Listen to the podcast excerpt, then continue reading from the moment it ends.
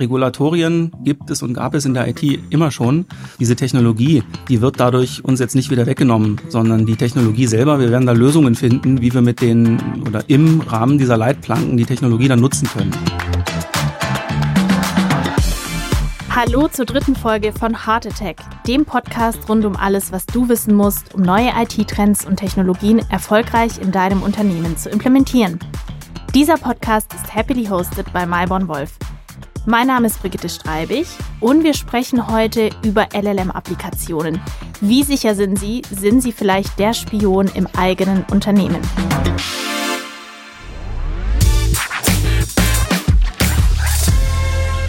Ich freue mich sehr, dass wir heute einen Gast da haben, der eigentlich schon bekannt ist in diesem Podcast. Es handelt sich um Konrad Schreiber, den hatten wir in Folge 1 schon mal da. Konrad hat langjährige Erfahrung im Bereich Data Science und IT-Architektur. Er ist Experte für die Anwendung von Machine Learning im Unternehmenskontext und er ist stellvertretender Bereichsleiter Data and AI bei Myborn Wolf. Hallo Konrad. Hallo Brigitte. Schön, Hi. dass ich wieder hier sein kann. Ich freue mich ganz besonders auf diese Folge, weil es jetzt wirklich ans Eingemachte geht. Es geht um das Thema Datensicherheit, Datenschutz. Und in Deutschland ist man da ja generell sehr, sehr vorsichtig. Viele Unternehmen kriegen schon Schnappatmung, wenn sie das Wort Cloud hören und wollen da irgendwie noch gar nicht so richtig den Schritt in die Cloud gehen. Du nickst schon, kennst das wahrscheinlich schon aus vielen Kundenprojekten. Da herrscht natürlich insbesondere in der Unternehmenswelt viel Skepsis gegenüber Technologien, die nicht aus Deutschland oder aus Europa kommen, insbesondere US-Technologien. Und wir kennen ja auch alle so die, diese Nachrichten, Menschen geben irgendwas bei ChatGPT ein, was vielleicht noch gar nicht an die Öffentlichkeit gehört, vielleicht irgendwelche Produktfeatures von einem Produkt, das noch nicht veröffentlicht ist. Und das System lernt natürlich und merkt sich diese Dinge und irgendwann tauchen sie ganz woanders wieder auf. So, jetzt die Frage. Sind LLM-Applikationen Spione im eigenen Unternehmen? Kann das im Unternehmenskontext auch passieren? Das ist ein absolut breites Thema und du hast jetzt ganz viele Aspekte genannt. Ich greife mal einen auf, das werde ich auch immer von Kunden gefragt, wenn ich was bei ChatGPT eingebe, dann sind diese Informationen weggeflossen. Das stimmt nur zum Teil. Also da kann ich zum einen beruhigen, zum anderen muss ich aber auch warnen. Ja, alles, was man dort eingibt, gerade in, in öffentlichen Services, sei das jetzt auch ein Bing Chat, nicht Bing Chat Enterprise, die sind da nochmal anders, aber das öffentliche Bing Chat und auch die OpenAI ChatGPT Service wird grundsätzlich oder kann grundsätzlich mitgelockt werden. Übrigens auch nicht in Deutschland, sondern in den USA. Das heißt, alles, was ich dort eingebe, unter Umständen auch sensible Informationen, weil ich das Sprachmodell darum bitte, jetzt irgendwas für mich zu tun, mit einer Excel-Tabelle, mit einer internen Information, die werden oder können weggelockt werden oder gelockt werden, gespeichert werden. Und es kann auch passieren, dass sie für das Training der nächsten Modellgeneration dann verwendet werden. Das wäre natürlich ein Desaster bei ganz bestimmten Informationen. Firmen wie OpenAI haben da auch strikte Policies. Die werden schon bei der Auswahl der Trainingsdaten sind sie sehr vorsichtig und passen eben auf, dass sensible Informationen es wahrscheinlich nicht einfassen, aber man sollte als Firma, als Organisation da stark aufpassen und die eigenen Mitarbeiterinnen und Mitarbeiter auch schulen, solche Informationen eben nicht in öffentliche Services reinzugeben, sondern dann in-house oder B2B-Lösungen zu nehmen, wie so ein Bing Chat Enterprise zum Beispiel oder was eigenes zu bauen. Das ist mal das Erste.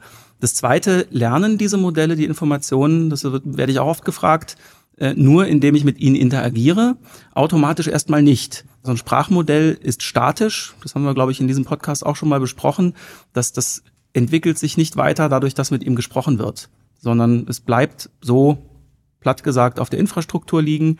Alles, was dieses Modell scheinbar aus einer Konversation lernt, passiert immer nur im, im Kontext des Sprachmodells. Und der liegt beim User immer und der wird nach einer Konversation üblicherweise auch weggeschmissen.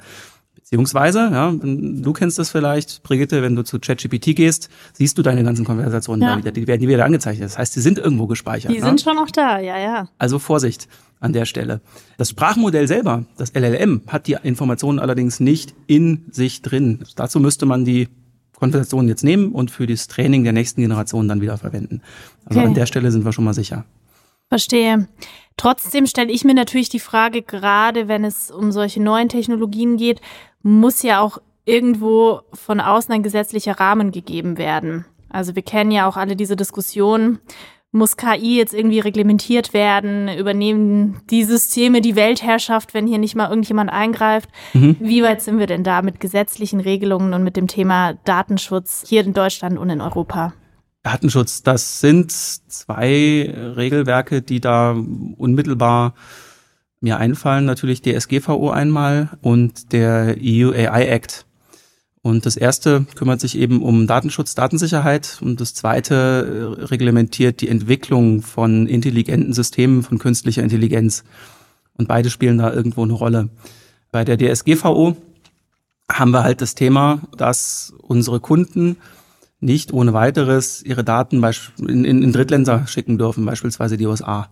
Und das müssten sie allerdings, beziehungsweise das das tun wir sogar, wenn wir mit ChatGPT interagieren. Das Modell, das GPT-Modell, das ist auf einem Server in den USA gespeichert, handelt sich bei OpenAI auch um Microsoft-Server, aber eben in den USA. Das heißt, alles, was ich das Modell frage und dann Daten hinschicke, geht direkt in die USA, wird dort, wie gesagt, unter Umständen auch gelockt dann kommt halt die Antwort zurück. Das heißt, man hat in dem Fall die Daten einfach schon mal an einen Drittstaat abgegeben. Was man eigentlich nicht darf. Was man laut DSGVO eigentlich nicht darf oder nur in bestimmten Fällen darf. Mhm. Und deswegen hat Microsoft da zumindest reagiert und gesagt, wir nehmen diese OpenAI-Modelle und deployen sie auch in Europa, also legen sie wirklich auf europäischen Rechenzentren ab. Hier in Frankfurt, in Berlin wäre das in Deutschland zum Beispiel, ähm, in Frankreich oder eben auch europaweit und speichern dort wirklich auch das Sprachmodell selber, so dass, wenn man Daten hinschicken will, die Daten eben innerhalb von Europa oder sogar innerhalb von Deutschland bleiben. Okay, das heißt, da wären Unternehmen dann auf der sicheren Seite. Gibt es denn eine Alternative zu einem Hosting mit Azure, AWS, Google Cloud, so die bekannten? Wie schaut das bei denen aus? Man kann natürlich auf Open Source Modelle setzen. Ich bin wirklich sehr gespannt. Ich habe es schon mal erwähnt, was jetzt mit den Lama Modellen beziehungsweise konkret mit Lama 2 passieren wird. Gerade veröffentlicht worden, 150 Gigabyte groß, vom Funktionsumfang wirklich sehr nah an GPT 3 dran. Es kommt noch nicht an GPT 4, aber vergleichbar mit GPT 3.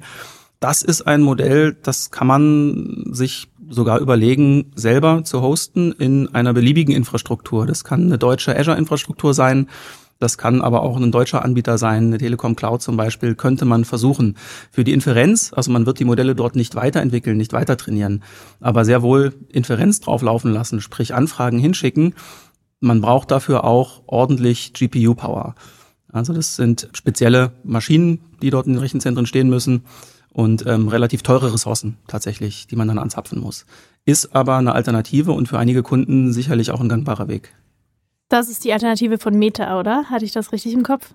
Entwickelt wurde das Modell von Meta, ist okay. aber lizenziert und freigegeben worden, auch für Business Use. Es gibt da so ein paar kleine Details in der Lizenzvereinbarung, aber grundsätzlich können Unternehmen das auch in-house nutzen. Jetzt haben wir natürlich ganz viel über US-amerikanische Anbieter gesprochen. Gibt es denn für die, die sagen, okay, wir möchten das wirklich nur mit deutschen Anbietern machen, gibt es denn im Bereich LLM, GPT auch Alternativen hier in Europa? In Europa gibt es auch ein paar Firmen, die an Foundation Models, an Sprachmodellen arbeiten. Die Reife, die, die Business-Reife, ähm, dass wir es wirklich auch vor allem schnell in IT-Systeme einbauen können, dass wir es nutzen können, die sehe ich da jetzt gerade noch nicht. Das ist ein spannendes Thema für uns, da auch dran zu bleiben, weil ich schon sehe, dass, dass wir unseren europäischen Markt auch stärken sollten, vor allem auch den europäischen AI-Markt und die eigenen Firmen, die wir quasi in Deutschland und in Europa haben. Die amerikanischen Firmen, die waren da jetzt ein bisschen schneller und haben einfach die Systeme rausgebracht, die einfach und schnell ohne große Hürden zu nutzen sind und die gut funktionieren, muss man auch dazu sagen. Also wenn man wirklich ein qualitativ hochwertiges Sprachmodell nutzen möchte, kommt man aktuell um GPT-4 von OpenAI eigentlich nicht drumherum. Ja, da bleibt einfach abzuwarten, ob wir da noch eine Antwort drauf finden oder mhm. andocken können. Jetzt haben wir vorher ganz kurz den EU AI Act angesprochen. Kannst du dazu noch kurz was sagen, weil wir jetzt von dem Thema ein bisschen weggekommen sind? Ja, klar. Also da geht es weniger um, um Datenschutz, Datensicherheit, sondern da stellt sich eher die Frage, wie sieht die Zukunft der KI, der KI-Forschung und auch der angewandten KI im Unternehmen dann allgemein aus? Es kann sein, oder die Frage, die mir dann oft gestellt wird von Kunden, kann es eigentlich sein, dass da jetzt so harte regulatorische Maßnahmen auf uns zukommen, dass wir diese Technologie, Large Language Models, ähm, gar nicht mehr verwenden können oder nur noch unter ganz großen regulatorischen Auflagen verwenden können. Und da wird sich sicherlich was tun. Also wir müssen beim Einsatz der Technologie ein paar Sachen mitdenken, mitbeachten. Ganz viel davon ist aber auch gesunder Menschenverstand. Das ist zum Beispiel na, eine der Forderungen im AI Act ist, dass es Kontrollmechanismen, menschliche Kontrollmechanismen gibt, dort wo KI-Systeme eingesetzt werden. Dass es Feedback-Mechanismen gibt. Wenn ein KI-System irgendwo eine Entscheidung trifft oder eine Information erzeugt, dass dann ein menschlicher User immer noch sagen kann, das ist gut oder das ist nicht so gut, was da gerade passiert.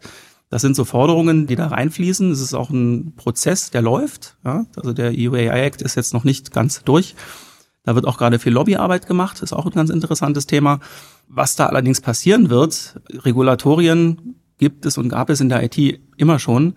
Diese Technologie, die wird dadurch uns jetzt nicht wieder weggenommen, sondern die Technologie selber, wir werden da Lösungen finden, wie wir mit den oder im Rahmen dieser Leitplanken die Technologie dann nutzen können. Ja, Gerade schon angesprochen. Man muss ein paar Sachen beachten, dann geht es.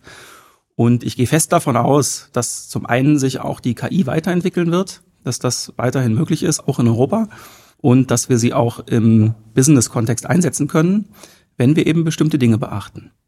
Spannend. Und was müssen wir denn beachten? Ein paar Punkte ähm, habe ich gerade schon mal versucht zu benennen. Ja, also gerade diese Kontrollmechanismen, Human in the Loop, Feedback-Mechanismen für Endnutzer. Es geht dann auch in, je nachdem, welche Kritikalität so ein, so ein AI-System dann hat, gibt es eine ein Ordnung in verschiedene Kritikalitätsbereiche. Das überlasse ich dann dem geneigten Hörer, sich das selber mal durchzulesen. Das ist ein recht umfangreiches Dokument, der AI Act. Da gibt es unterschiedliche Regulatorien, wie man dann, je nachdem, welchen Kritikalitätslevel man da hat, welche, welche Mechanismen man im Unternehmen dann einrichten muss, um die Technologie einzusetzen. Jetzt mal ganz frech gefragt, oder vielleicht auch ist das auch eine dumme Frage, wenn Unternehmen sagen, sie möchten auf gar keinen Fall in die Cloud, gibt es künstliche Intelligenz gibt es GPT ohne Cloud. Kann man das on-premise machen?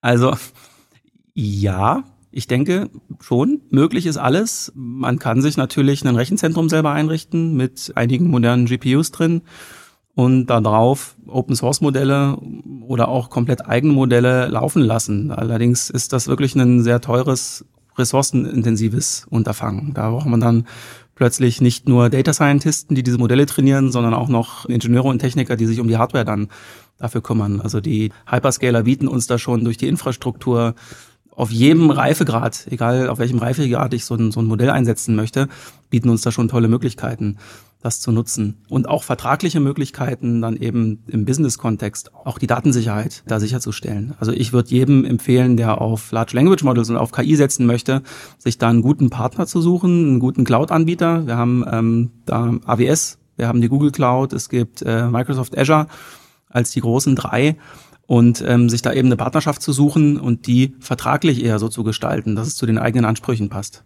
Und oft ist es ja auch so, dass man wenn man intern die gleiche Sicherheitsinfrastruktur aufbauen möchte, wie es jetzt die Hyperscaler machen, dann müsste man ja einen Riesenaufwand betreiben.